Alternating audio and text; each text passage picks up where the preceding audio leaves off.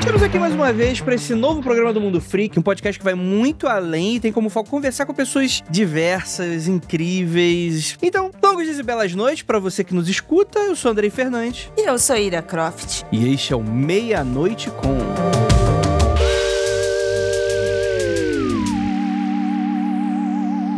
E neste episódio, Meia-Noite com Deia Freitas.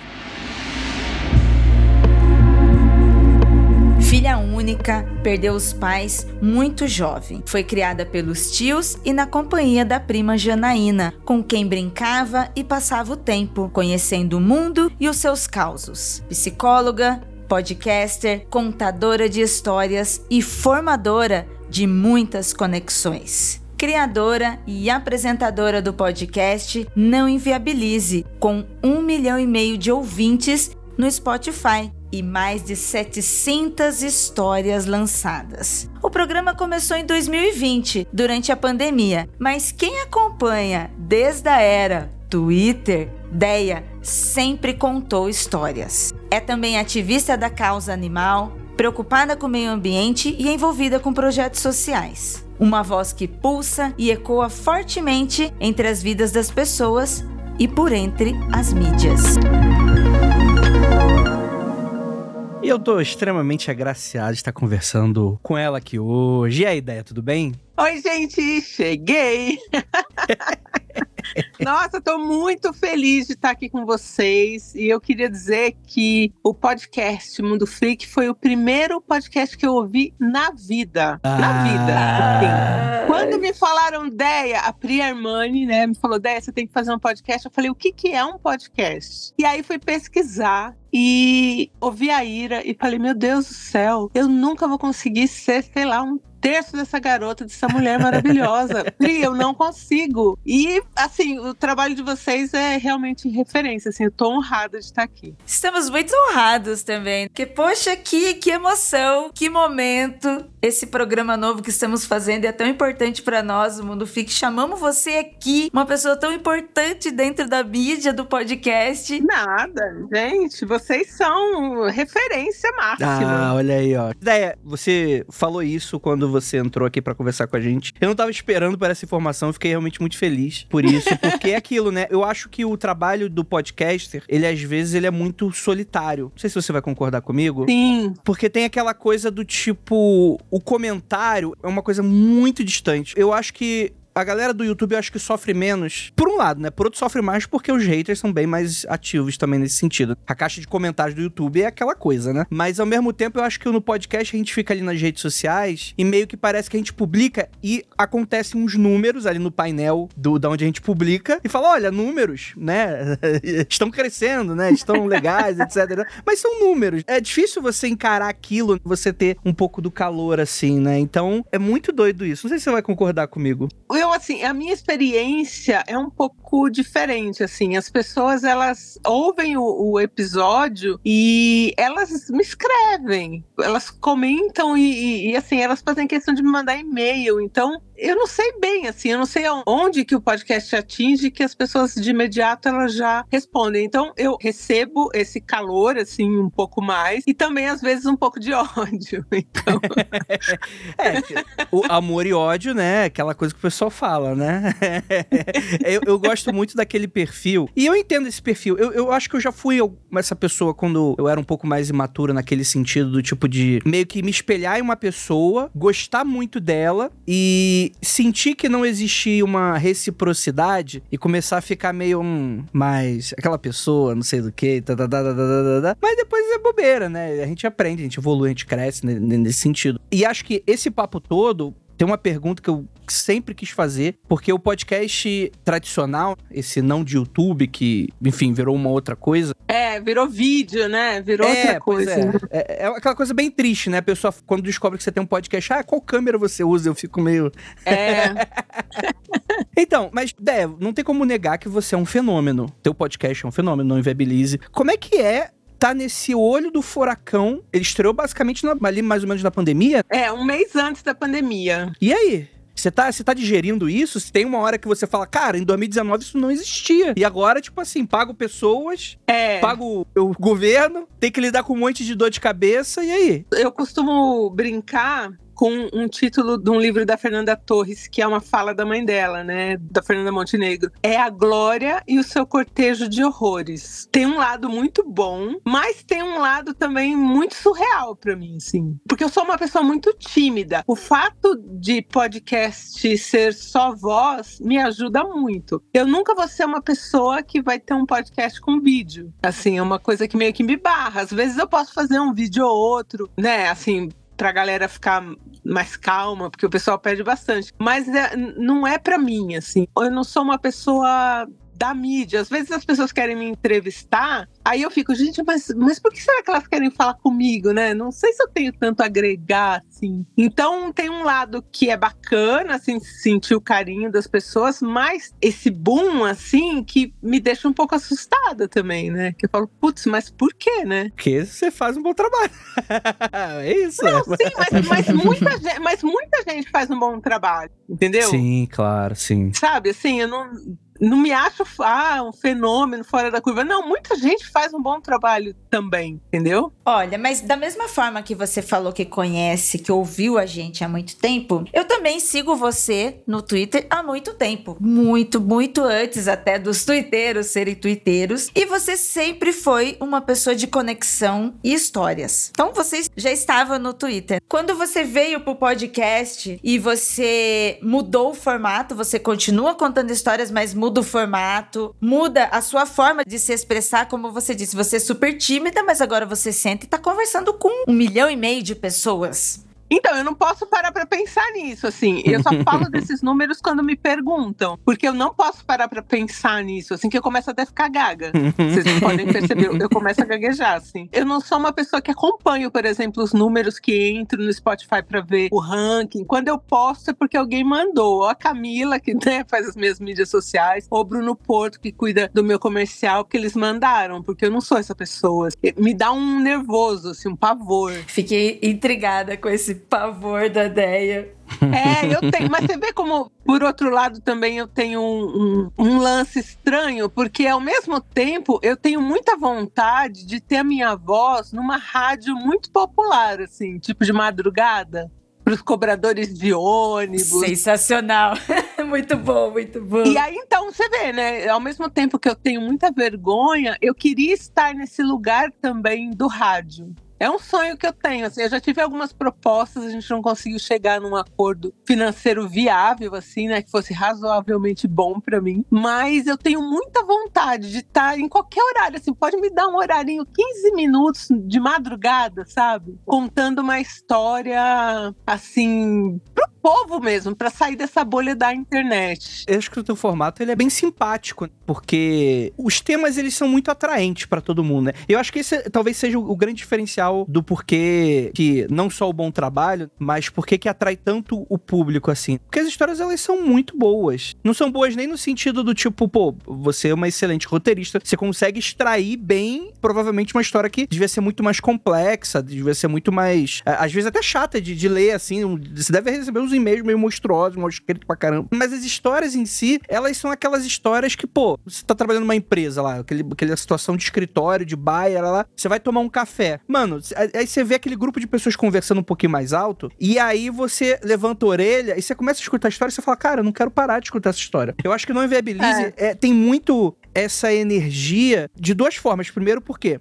são histórias divertidas, muitas vezes. Algumas não, claro. Tem a parte do terror, tem uns que tem, são golpe, etc e tal. Mas são inusitadas, então acaba sendo divertido. E tem também aquela coisa do alerta, né? Do tipo, pô, conheço uma pessoa que tá passando por isso. Eu não queria estar tá passando por isso. E aí fica aquela coisa, eu quero saber mais sobre isso. É muito interessante, né? E eu acho que o, o formato do rádio tem muito a ver. Eu acho que o meu podcast tem uma pegada de rádio AM, sabe? Aquela coisa do rádio AM. Sim, então. É, bem isso, assim, bem, bem esse lado. E eu gosto gosto muito disso. Eu gosto muito do popular, sabe? Tanto que eu procuro não usar palavras tão difíceis e mesmo quando eu quero militar, eu procuro não usar os termos, né, que a gente usa na militância e tal, para ver se eu alcanço outros públicos, se eu chego em outras pessoas e se eu consigo simplificar a linguagem mesmo, né, para que mais gente consiga entender como ser humano é conflitante. Você falou da sua timidez. É total. Da complexidade, né? E não querer lidar com o resultado do que está acontecendo com a sua jornada. Ao mesmo tempo que no seu podcast, além de contar histórias, você dá conselhos, você assume papel de mãe, de tia, você troca muita ideia com as pessoas, você lê a história com todo o respeito e você avisa isso. Você não quer falar da sua história, mas você está falando de histórias de outras pessoas Como que é isso? Então, eu acho que eu acabo falando sempre um pouco da minha história, tanto que o slogan do podcast é as suas histórias misturadas às minhas, assim. Porque chega uma hora que eu tô ali ou contando um exemplo, ou falando alguma coisa que faz parte da minha vida, né? Então, eu acho que meio que mistura. E eu tenho muito prazer em contar histórias mundanas, assim, histórias comuns história que você sabe todo mundo, ou você tem na sua família, ou você conhece alguém, sei lá, você vai ouvir isso numa fila do banco. Quanto mais comum a história, eu acho mais interessante porque fica mais perto das pessoas. E todo mundo ou já foi traído, já, né, já foi corno, já levou um golpe, ou já sabe de alguém que levou um golpe. Então, coisas que acontecem. Lógico que tem umas histórias que são mais escabrosas. Mas geralmente as histórias é o comunzão, né? É o básico. É como a gente fala no, no Aconteceu Comigo. Todo mundo tem uma história. Todo mundo. É conexão cultural, né? Humanidade. Total. E eu acho que nesse sentido, como qualquer coisa que cresce muito, né? Eu, eu chamo de dores de crescimento. Tipo, as coisas estão crescendo, estão dando certo, só que começa a aparecer as questões e essas coisas todas. Mas eu acho que isso evidencia muito um tipo de perfil dos podcasts do Não Inviabilize, que é muito aquela coisa. Para quem não trabalha com comunicação, pode até soar que é um trabalho do tipo, ah, é uma mina contando umas histórias. É, ou como algumas pessoas falam, ah, mas ela só lê e-mail. É, então. Ela só lê e-mail. É, é como se tivesse alguém passando uma fofoca no zap. Só que, tipo assim, eu acho que é aí que tá o ponto. Você tem um viés, né? O podcast tem um viés, você milita, etc e tal. Mas só o fato de você tomar um cuidado na hora de falar, escolher as palavras certas, as palavras que vão ser mais acessíveis, que não é tratar o ouvinte igual, igual burro, entender que existem bolhas e bolhas tem uma questão de acesso, de coisas que vão estar tá mais ou menos acessível pra galera. Então eu acho que só nisso já, já meio que evidencia que tem um trabalho de comunicador aí envolvido, que é muito importante, que talvez as pessoas acham que é bobeira. Ah, não, eu não faria isso, eu quero me sentir o... com a bola toda, vou inventar umas palavras difíceis aqui só pra falar que eu sou na inteligentão e etc e tal. Aí não alcança um público e dá problema. Tipo assim, a, pessoa fica meio frustrada, né? Tipo, pô, não alcancei tantas pessoas. Eu queria falar muito sobre esse universo do hater, assim, né? Porque você cresceu bastante e você tem muito isso. A galera pega muito no teu pé pega muito, mas muito, muito. Assim, eu tenho uma desconfiança que, né, pelo fato de eu ser uma mulher parda e de, sei lá, tá com um pouco de destaque nas redes sociais e sei lá, um pouco na mídia. Eu acho que é isso que incomoda, de fato. Porque se você for olhar o que eu faço, tem um monte de outros podcasts que também contam histórias, né? Não acontece nada. Nossa. É, então, eu não consigo entender. Mas eu tenho muito orgulho, por exemplo, de saber que quando alguém fala que ah, ela só tá lendo e-mail, que não. Que por trás daquilo tem um roteiro. Eu fiz roteiro na Cal, né? Então, assim, eu sou formada pela Cal em roteiro. Então, eu tenho muito orgulho de quem foi a minha professora, que foi a Ioia Bush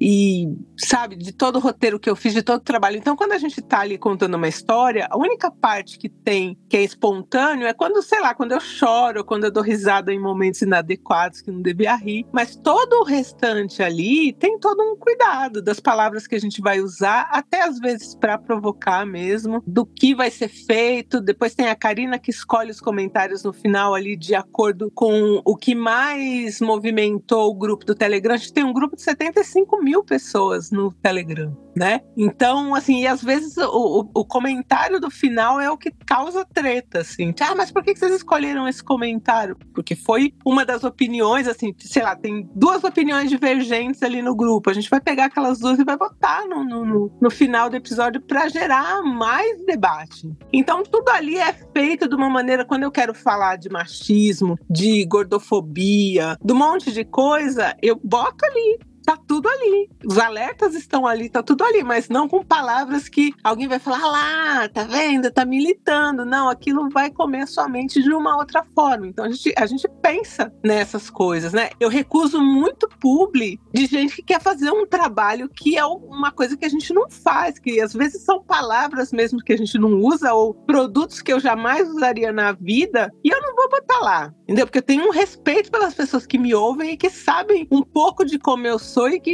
mano, jamais que ela usaria um negócio desse, entendeu? Então eu acho que tudo ali, fora o, os meus momentos de emoção, são coisas pensadas e coisas que eu estudei, as pessoas que eu contratei ali para trabalhar comigo também estudaram para fazer, né? Então a gente não tá ali de alegre lendo e-mail, ah, como e-mail chega, a maioria das pessoas manda suas emoções, a sua história misturada ali, né? Não tem nenhuma linha, né, do tempo certinho, uma cronologia e às vezes a gente faz um roteiro bagunçado mesmo para pegar aquele gancho, aquela virada da história, botar lá no final, ou trazer mais pro meio, e tudo isso é roteiro, né? Não, não, não chega pronto pra gente. Então, essa coisa do hater, antes isso me afetava mais, né? Quando pessoas falam, ah, mas ela só lê e-mail e tal. Mas aí você vai vendo as pessoas que me ouvem, tem muito jornalista que me ouve.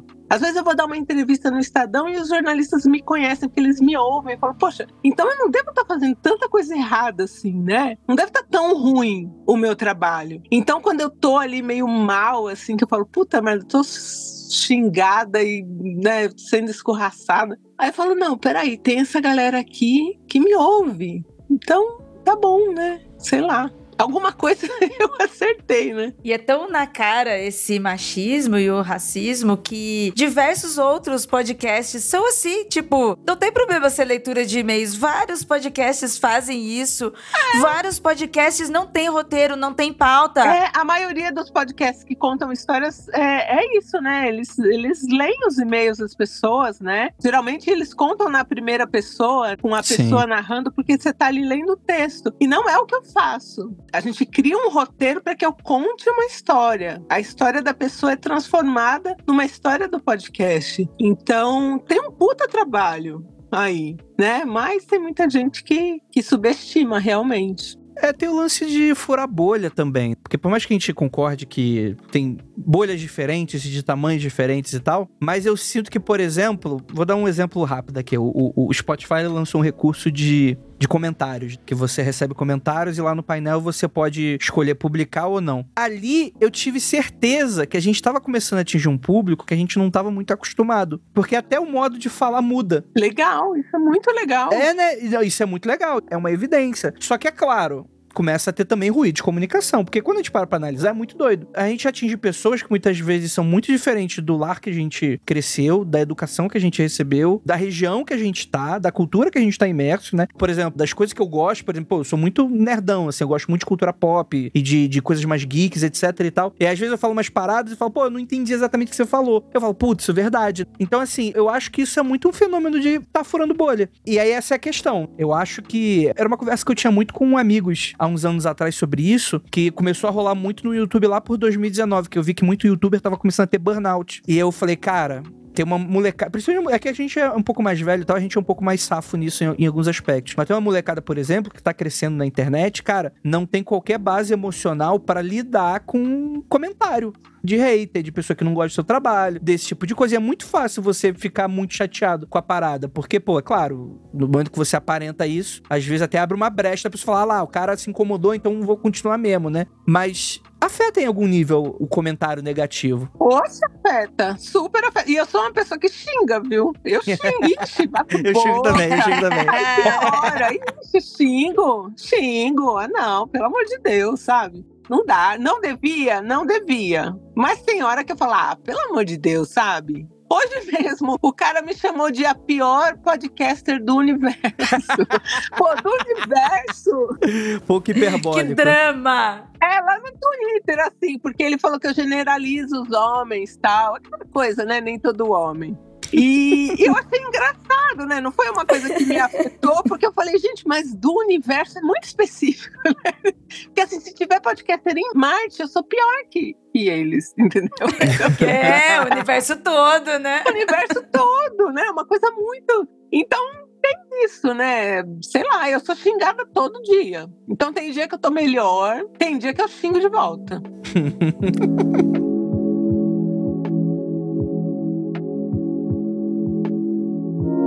dentre esses xingamentos, tem essas coisas que acontecem no Twitter, essas coisas. Até o xingamento é banalizado no Twitter, né? Porque qualquer coisa as pessoas estão xingando assim aleatoriamente. Mas você já sofreu alguma tentativa? Alguém já tentou processar, já ameaçou você de processo, já te perseguiu, alguma coisa assim? Porque também é bem comum na internet. Eu tenho alguns perseguidores que eu tô na justiça. Eu tenho processos contra pessoas que falaram, por exemplo, que o meu dinheiro hoje vem do tráfico de drogas. Meu nossa, Deus do céu. Nossa, nossa, meu Deus, que absurdo. Nesse nível. Ou que o meu dinheiro vem do esquema de pirâmide. Sabe esse tipo de coisa? Crimes. Podcast é crime agora. E, ó, você que produz podcast, você que está consumindo isso aqui, isso é crime. Ô, galera, é, eu sempre brinquei que podcast não dava dinheiro, gente, mas é mentira, tá? Podcast dá dinheiro. Então, quando as pessoas falam que dão dinheiro, pode acreditar que dá algum dinheiro, né? É, pois é. Não é para você achar que é lavagem de dinheiro, né, caralho? Exato, lavagem de dinheiro também me acusaram. Então, assim, essas pessoas na internet que me acusaram de crimes, elas foram processadas, assim. Eu tive que gastar uma grana realmente para pagar um advogado para, sabe, mover ação. E criaram uma, um, uma página lá no Twitter, tipo, para me desmascarar, falando que eu, eu me pinto de marrom. Eu sou uma pessoa branca que me pinto de marrom. É umas coisas assim. Meu Deus do céu. Surreais, né? É inacreditável, mano. É inacreditável. Absurdo, gente do céu. Parece que a gente tá dos anos 90 de novo, coisa de TV, assim, sensacionalista. Sim, uma coisa louca, assim. Aí fez um monte de, de tweets lá com fotos minhas e falando: olha aqui, aqui é filtro. Gente, eu não sei nem botar filtro nas fotos. Eu vou mandar mensagem para essa galera que é o seguinte, gente, eu não sei se te contaram, mas quando você é branco, você tem muito mais oportunidade, viu? Não tem nenhum, não tem nenhum benefício você fazer blackface não, gente, pro teu trabalho, cara. Se eu fosse uma loira, onde eu tava hoje? Imagina, ixi. Já meu podcast já tinha virado, sei lá, programa da Globo. Sabe? Sim. Acho que eu até faria uma extensão nessa, nessa pergunta da Ira, que é o seguinte, eu até imagino, claro, mas não é inédito na podosfera, assim, né? É, Stalkers, perseguidores, pessoas que exageram nos comentários, e a parada vai parar na justiça nesse sentido. Mas eu sempre tive uma curiosidade nisso, que era o seguinte: algum dono de história já pediu para você tirar do ar, ou alguém que foi alvo da história, do tipo assim, aquele cara babaca ou golpista, escreveu um e-mail para você tendo certeza que aquela história era sobre ele, pedindo para você tirar do ar? Não, a única vez que eu tive uma questão com isso foi uma moça que escreveu a história suplemento. Se vocês ouvirem suplemento, no final da história tem um adendo que é o suplemento 2. Ela mandou a história e aí ela achou que o namorado dela foi muito xingado. e aí ela pediu. ela pediu que eu gravasse uma parte 2. Eu falei pra ela: olha, ele vai ser mais xingado. Eu tô te avisando. e não deu outra. E aí ela não pediu para apagar, porque se ela tivesse pedido, né, eu tinha apagado, óbvio. E depois ela mandou o desfecho que ele era realmente tudo aquilo que as pessoas xingaram, entendeu? Olha a verdade ali. É, pois é, muito louco isso. Mas o que acontece muito, porque assim, a gente muda às vezes a profissão, a cidade a gente sempre muda, para descaracterizar, porque qual é o problema de eu estar tá contando uma história real ali? O problema não é a pessoa que me escreve, porque ela tá ali, ela tá autorizando, a gente tem um documento que ela assina autorizando. E são as, as outras pessoas envolvidas na história dela. A partir do momento que eu identifico a pessoa que contou a história, todas as outras pessoas que estão naquela história dela, geralmente é um golpista, uma pessoa filha da puta, tal, também são identificáveis. E esse é o problema, né? Você gerar um hate aí para uma pessoa que não te escreveu, que não abriu a vida para você, você tá expondo uma pessoa. Então, a minha preocupação em preservar a identidade das pessoas tá nisso aí, né? De você arrastar pra lama outras pessoas que, né? Ah, mas o cara é um filho da puta que deve pensão, mas ele não me escreveu, né? Eu não tenho direito de expor a vida de um cara que, que eu nem sei quem é. Até porque é uma coisa que às vezes eu até, às vezes eu escuto umas histórias que eu até imagino assim do tipo, pô, tem umas histórias que eu falo, cara, tem uma terceira via de ponto de vista aí, que a gente nunca vai ver, porque é uma pessoa que manda. É, porque gente, eu só tô contando um lado. Eu só tô contando um lado. E eu nem duvido que, que o que a pessoa tá contando seja mentira, mas é claro que a pessoa vai contar de uma maneira enviesada. Exato. Então, quem sou eu para colocar as outras pessoas daquela história em exposição? Sim, e chega até a ser perigoso. Expor uma pessoa, a pessoa perde emprego, é linchada, né? Exato, é horrível, né? Exato. E, e assim, o podcast não é para isso, a gente tá ali para entreter, para você ouvir uma história e só, sabe? Gente não tem nem mesa de debate depois, é história, gente, para ouvir a história e ponto. Então eu tenho muita preocupação com isso de preservar a identidade. Agora o que acontece muito é, ah, quando eu posto uma história de corno, aí os caras, se eles ficam ofendidos, eles me escrevem, mas não se identificando na história, mas tipo, ah, porque você falou isso, ou quando a gente postou uma história que o cara, a, a moça que escreveu, que o cara tinha um pau grande. Nossa, mas eu fui xingada por muitos homens. E onde você tá enaltecendo o pau grande? E eu nem enalteci, hein? Então, assim, as pessoas se ofendem, geralmente homens. Você acusou de pido pequeno aí, né? Nessa reclamação. Exato, aí. e aí eles me escrevem, e aí eles querem que eu conte uma história de um, nesse caso, de um pinto normal. Eu falei, tá bom, você quer me contar a história do seu pinto? Eu conto. Me conta então a história. Não, não, do meu não. Então, não me ajuda, né? Se você não quer que eu conte a história do Jonas, que o cara da história do Jonas, que a gente botou o nome de Jonas do pinto do Jonas, então me fala do seu pinto. É isso? Gente, é muito maluco isso, né, ideia? É muito louco. É muito louco. Geralmente, quando a gente elogia muito um homem na história, eles se ofendem né? E olha que pra eu elogiar um homem, desculpa aí, mas precisa, né? Difícil, né? Deve ser aquelas pessoas que escutam você malhando, aqueles caras, aqueles marido, né? Aqueles caras, né? Que você não dá nem, às vezes não dá nem nome na história. Que às vezes é pro, pra pessoa que tá escutando, deve ser gostoso, tipo, ah, eu não sou tão ruim quanto esse cara, só dou umas vaciladinhas, então deve ser foda. E aí quando escuta um elogio, fala, não, peraí, esse cara não deve ser tão foda assim. Deve ser muito esse tipo de gente. Oh, eu contei esses dias um, uma história de um senhor, de um senhor, assim, de, sei lá, 70 e poucos anos, que no sexo ele era, dava um trato. Tanto que a história chama trato bom mesmo. E ele era advogado e eu botei o nome dele lá de doutor Eustáquio. Mas teve, sei lá, meia dúzia de caras que implicaram que, como eu sabia se ele era doutor, se ele tinha doutorado. A história ah. toda que o cara é, tipo, fenomenal no sexo e eles implicaram que o cara talvez não tivesse doutorado, eu estava chamando ele de doutor. Assim, mas falando sério. Meu Deus. Tipo, me questionando mesmo. Mas você, você sabe se ele tem doutorado para você chamar de doutor? Ai, nossa, que discussão de Twitter. Nossa, ideia. É, pois é, não é uma coisa louca? Muito louco. É uma coisa louca. Eu tô sentindo até uma certa. É, um certo né, bem-estar agora. Porque, pô, aqui no Mundo Freak a gente fala sobre muita coisa, etc e tal, que acaba esbarrando na crença dos outros. E a gente não recebe tanto comentário doído assim, viu? Fique sabendo disso. Nossa, mas eu recebo demais. Então, eu, eu não sei onde que eu crio uma intimidade, talvez seja na voz com as pessoas, que realmente elas me escrevem. Quando elas estão bem, felizes e quando elas estão aborrecidas com o meu trabalho também. Ou com alguma coisa que eu falei. Com qualquer coisa, gente. Assim, é louco. É, isso acontece todo dia, assim. E eu tenho duas pessoas que recebem os e-mails e elas também ficam sem acreditar.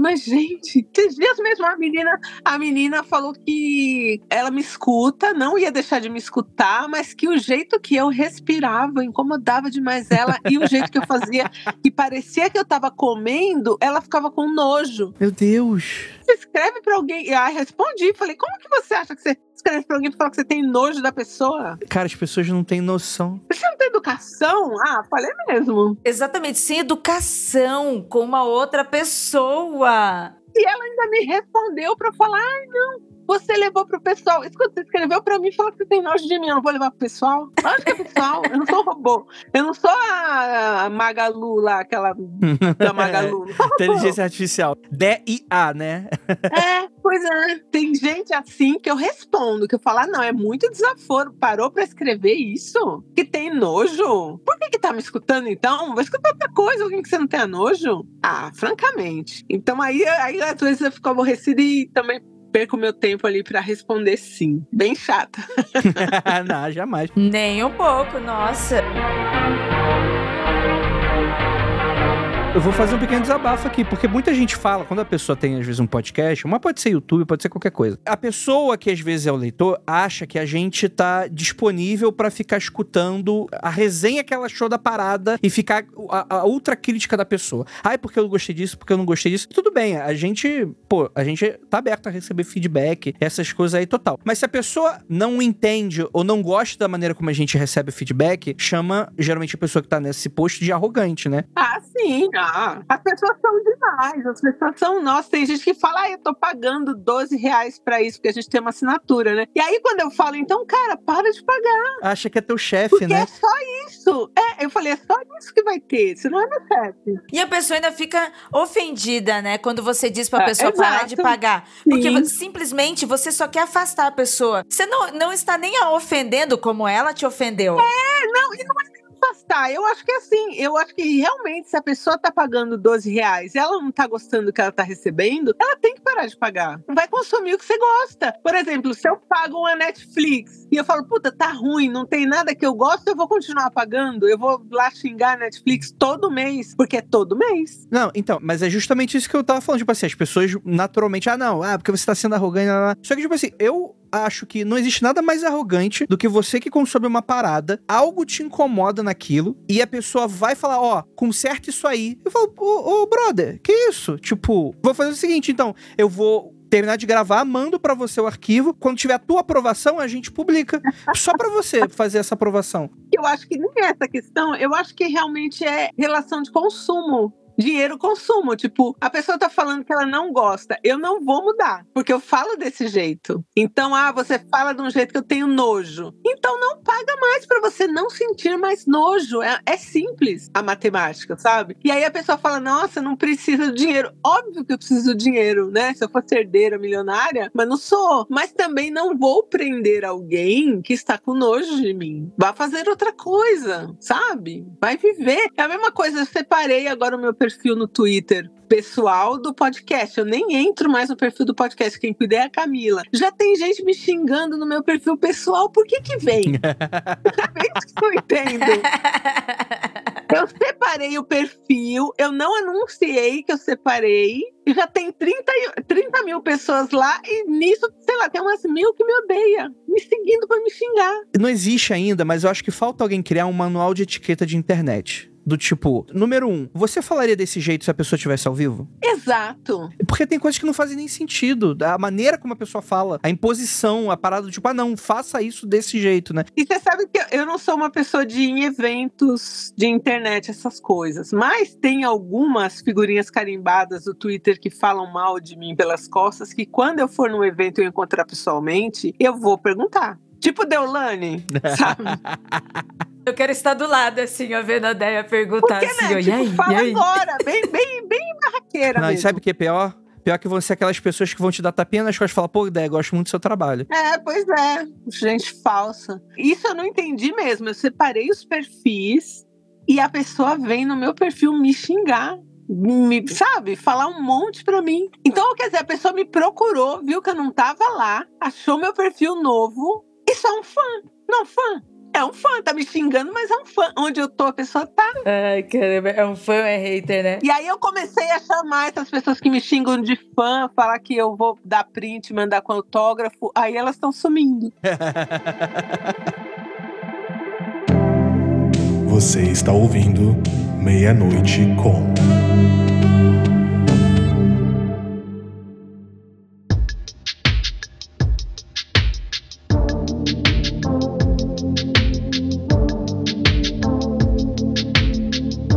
Queria saber um pouquinho mais de você. Porque você é uma pessoa, de fato, muito reservada. Sou. Tem aquela coisa que às vezes eu, eu achei que fosse brincadeira, mas depois você falou, não, gente, não é brincadeira, não. Do tipo de não sair de casa, de. Eu falo, cara, muito, muito doido isso. Que é uma pessoa super comunicadora nesse sentido e tal. Como é que é a ideia fora do podcast? Então, eu sou uma pessoa realmente muito de boa, assim, muito tranquila. Eu gosto de ficar na minha casa.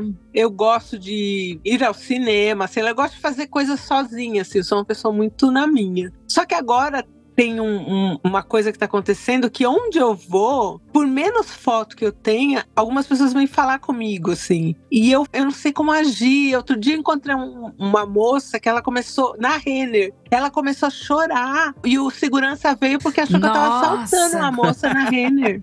Meu Deus. e ela tava emocionada porque ela me encontrou, assim, e aquilo me fez muito mal, assim. Não por ela, mas assim, meu Deus, como que eu tenho. Eu, eu preciso criar um, uma persona para lidar com isso. Eu não sei. As pessoas, elas vêm na porta da minha casa. Meu Deus, não, isso aí já é perigoso, sim, pô. Sim, Ou eu vou na academia, às vezes eu tô lá, pensa assim, estabacada na academia, que eu sou péssima, sem ritmo e tudo. Aí quando eu vejo, tem uma, um, um pessoal ali tirando foto. Aí você fala, poxa, mas eu não sou, eu não sou, né? Não tô nesse nível, sei lá, né? É estranho. Então isso começou a me fazer sair menos de casa agora né? Porque eu, não sei bem como fazer. Um dia eu encontrei, eu tava no banco e a pessoa me reconheceu pela voz, assim. E aí eu não sabia o que fazer, eu comecei a abraçar a menina, porque eu não sabia o que fazer, assim, né? Então, pra é. ela, sei lá, pra ver se ela acalmava, eu comecei a abraçar. E é estranho, porque aí eu tô lá abraçando muito a pessoa. E você vai ter que criar uma, uma persona mesmo, do tipo, ah, não, modo ideia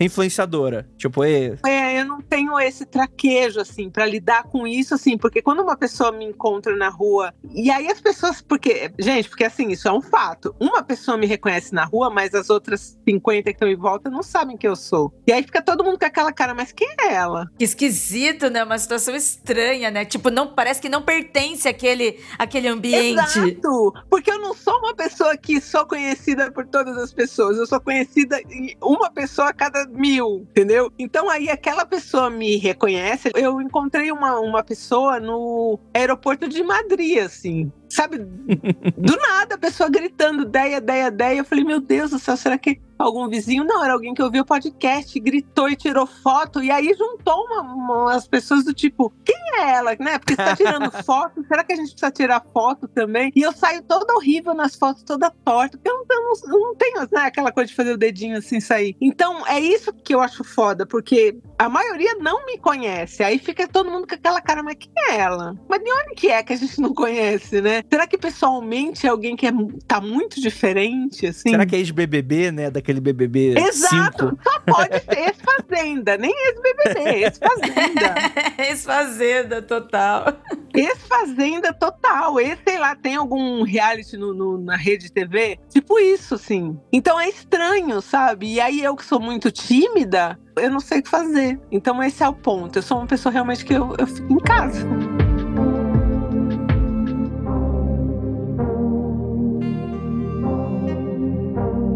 Dé, que marca você quer deixar no mundo? Olha, eu, eu gosto muito de contar histórias. Eu acho que se eu puder alcançar o que eu falei para vocês, o rádio, e é sempre a, coisa da voz mesmo, sabe? Se eu puder, sei lá, que alguém muito longe, assim, com aquele radinho de pilha, me ouvisse, assim, eu acho que eu alcançaria o meu auge, assim, de conseguir que a minha voz chegasse em lugares, assim, que eu sei que hoje ela não chega. Queria contar histórias assim para muita gente. E ao mesmo tempo, né, sou uma ostra, não queria ser reconhecida por ninguém, só minha voz mesmo. E beleza, eu já sei onde que você quer alcançar. Mas eu sinto que você tem esse viés, assim, né, da gente que é de, de, esquerda, né, de, pô, tentar fazer uma coisa legal, né? Vou tentar comunicar de uma maneira que eu acho legal, vou tentar, sei lá, no, no alto do nosso achismo, pô, vou tentar educar alguém em alguma coisa que, pô, eu aprendi, tô passando aqui pro lado. Tem alguma coisa nesse sentido que você fala, pô, tem uma responsabilidade aqui envolvida que eu, talvez eu gostaria que o meu trabalho fosse atingir nesse sentido? Olha, eu acho que educar alguém, eu acho que é muita presunção da minha parte. Eu não tenho esse objetivo, não. Eu quero realmente, assim, que, poxa, quando eu conto uma história que a pessoa chora, ou a pessoa ri, ou ela fica com raiva, eu acho que eu chego realmente no meu objetivo principal de uma contadora de histórias. Eu acho que é aí que eu chego. Paralelo a isso, eu tenho né, um, um, trabalho que eu acho que eu tenho que fazer social e de repartir realmente os frutos que eu recebo hoje, impulsionando movimentos, assim, né? Da nossa vibe realmente de, de esquerda e tal. Eu tenho hoje uma grande culpa capitalista. Para mim é muito difícil ganhar dinheiro. Mexe demais com a gente, né? Nossa. É, nossa, não. É, é, é muito conflitante isso para mim. Mas eu consegui lidar com isso repassando, que nem esse ano a gente vai repassar 600 e poucos mil reais em projetos sociais. Então, é a maior fatia do que eu ganho e, e eu reparto também entre as pessoas que trabalham comigo. Aí as pessoas falam, ah, mas você tem que guardar. Mas eu vou guardar, gente, pra quê? Assim, eu tô, eu tô bem, eu tô, sabe? Não é que eu sou uma louca que tô aí distribuindo dinheiro e tô na merda. Não. Entendeu? Mas é, é, essa culpa capitalista de saber que a facilidade hoje que eu tenho de ganhar dinheiro é tipo 0,000, sei lá, 1%, é ninguém, quase, né? Falando em, em, população assim, me fode a cabeça, me fode demais a cabeça. Então, o meu jeito de lidar com isso e talvez de deixar aí uma marca no mundo seja dividir isso, né, com projetos que eu sei ali que a gente pode causar um impacto do tipo, se não fosse essa grana, isso no projeto não ia acontecer, entendeu? Naquela ONG não ia acontecer. Então, é um jeito que eu achei de, sei lá, deixar um pouco também é, disso, porque eu sei que também é uma coisa passageira, né? Do mesmo jeito que meu podcast hoje está no auge, pode ser que ano que vem não esteja, que eu não tenha mais tanto essa grana. Então, agora que eu tenho, eu procuro usar essa grana e essa influência para também trazer uma galera comigo. Pô, muito maneiro. Eu acho que é assim tem que ser. Demais, demais. Isso é muito comunidade, muito legal. Mas a culpa capitalista existe demais. E acho que nunca vai nos abandonar. Nunca, nunca, porque só abandonaria, né, quando todo mundo tivesse aí um trabalho remunerado justo, enfim, né, que todo mundo comesse bem. Então, tem coisas ainda que eu falo, putz, isso aqui jamais farei com dinheiro nenhum, porque eu sei que ninguém consegue fazer. Então é muito louco isso. É um monstro, um monstro exorbitante, né? Que ele tá no ar de qualquer forma, independente de você, ideia. Porque depois de você vai vir outra pessoa e esse monstro vai consumir a mente dessa pessoa também. E outra e outra, e não se vai resolver, né? Sim, enxugar gelo, né? Às vezes eu, eu falo, putz, como que eu posso, né? Sei lá, impactar mais, mas eu já tô fazendo o que dá e, e, se você for ver, nada, né? Porque a gente vive realmente num país muito desigual, né? E não adianta só falar isso, né? A gente faz um pouco, mas é muito pouco também, né? Não, total. E, e eu acho que também é uma coisa que eu sempre converso aqui com a Ira nesse sentido, assim, porque muitas vezes a gente se encontra, né? Porque, tipo assim, a gente não é uma não inviabilize, assim, né? Mas o fruto do nosso trabalho, pô, rende alguma coisa pra gente de uma maneira, pô, o que, que a gente consegue fazer? Então a gente traz pessoas para trabalhar com a gente. É o tipo tipo de coisa, por exemplo, a gente não, não pega a grana e vai pro Havaí. Exato, sim. A gente, pô, contrata uma produtora, contrata mais um editor, né? Vai juntando a galera nesse sentido para fazer, tipo, e pô, e aquela parada, tenta sempre pagar o mais justo possível, ver quanto é que tá, o mercado tá pagando, e pô, pagar acima do, do, da parada, né? Tenta fazer aquilo que a gente nunca quis que fizessem com a gente, ou coisas que a gente reclamava, né, de outras empresas, tentar não fazer isso. Exato, é. É muito louco isso, assim. Que nem uma vez eu faço publi, né? Então, assim, a gente lida com agências. E aí, assim, tinha agência que antes queria chamar a gente, sei lá, 11 horas da noite para passar briefing. Eu falei, gente, não, a gente trabalha até tal hora, de tal dia, horário comercial. Aí você percebe que as pessoas daquela agência não têm um horário, né? Sim. E são trabalhadores, são pessoas que, sei lá, de repente estão sendo exploradas e tal, né? Então, isso é muito louco para mim também, né? De ter que pôr limite, de às vezes perder trampo, mas falar, não, esse limite a gente não vai ultrapassar de grana, sabe? E nesse sentido é o que a gente conversa assim, falar, cara, tipo, existe essa culpa mesmo. Ah, Andrei, mas sei lá, você tá ganhando dinheiro. Tipo, é claro, é fruto do nosso trabalho, né? E nem tá ganhando dinheiro, nem é o tá ganhando dinheiro. É, não, não, mas entenda que a questão é tipo assim, poxa, a gente usou a nossa energia e a gente tá sendo pago e retribuído por aquilo. É justo. E ao mesmo tempo, poxa, fazer aquilo render e florescer ao nosso redor. Eu acho que essa é a maior coisa assim que, tipo assim, para mim é o que me traz satisfação. É, pô, tem gente que quer fazer um podcast, a gente produz, a gente vê, faz, tenta viabilizar. Ah, isso é muito legal. Isso é muito legal. Então, tipo assim, meio que a ideia da Paratopia, a produtora que meio que a gente abriu, era meio que a gente conseguir viabilizar, porque, pô, podcast para mim é um sonho, é, é, uma, é uma parada que eu sou apaixonado desde 2008, 2009, que eu conheci na época. Eu falei, cara, que mídia legal. E pra gente é viabilizar muito isso de uma galera. A gente não consegue fazer mais porque, infelizmente, tem essa coisa aí que gente precisa de dinheiro pras coisas. Mas é, é, eu acho que nesse sentido, cada um no seu quadrado e com o seu próprio pensamento, a gente meio que tá fazendo florescer uma coisa legal, né? Seja você com, com o Não Inviabilize, seja a gente produzindo. E eu conheço muita gente que, pô, tem um pensamento legal. Claro, tem aquela coisa, tem os percalços, os obstáculos. Às vezes pega, não tá acostumado, erra com aquilo, erra com aquilo outro, porque às vezes a gente tá num. A gente acaba se colocando em posições que a gente nunca se viu antes, então a gente, pô, escorregar é normal, mas é realmente é uma maneira nova de repensar. E eu acho, Deia, que a gente tá nisso, e aí eu vou rasgar um pouco de seda para você, e para mim também. Não, vocês, vocês são referência. vocês são demais, assim. Não, pô, a gente, ô, Deia, Deia, a gente, a gente faz, a gente faz um bom trabalho e eu acho que eu conheço muita gente que tá numa posição muito parecida com a nossa, que tá realmente semeando coisas legais. Eu acho que uma próxima geração talvez colha esses frutos de uma maneira que a gente não precise passar os perrengues que a gente tá passando agora. Eu creio muito nisso, assim. Eu gostaria que o próximo passo dos podcasters fosse ter um sindicato, sabe? ter uma coisa organizada para ganhar uma grana, porque muita gente boa trabalhando de graça, né? Sim, total. É muita gente boa. Tem que se organizar, porque é organização, organização popular, é isso aí, vambora. Mas realmente não tem, né? Mas em algum momento vai rolar. Eu acho que em algum momento vai rolar. Porque as paradas estão crescendo bastante. Enfim, né? A, a, vida não é do jeito que a gente quer. Então a gente vai ter que lidar com essa questão aí. Ah, mas eu acho ó, que se tivesse um sindicato, podia ser vocês, hein? A puxar isso aí. Pô, Deia, eu gosto tanto de você. Por que, que você odeia a gente? Todo trabalho. Nossa.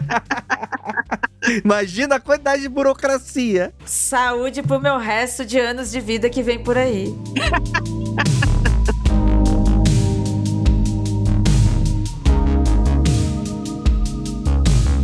Deia, muito obrigado por você que aceitou esse convite maravilhoso. É uma grande honra, um grande prestígio estar com uma comunicadora tão fantástica quanto você. Eu vou deixar você fazer o seu jabá, que eu sei que você tá precisando. você é tão desconhecida. É um podcast pequenininho.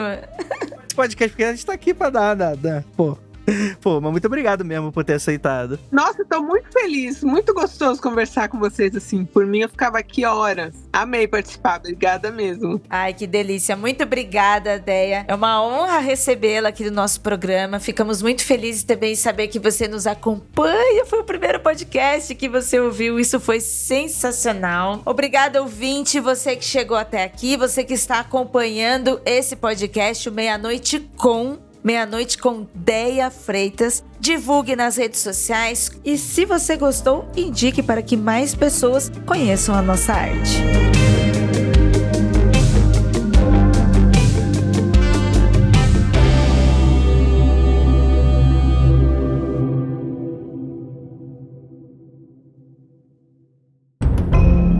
Este programa foi produzido por Paratopia Podcast Storytelling.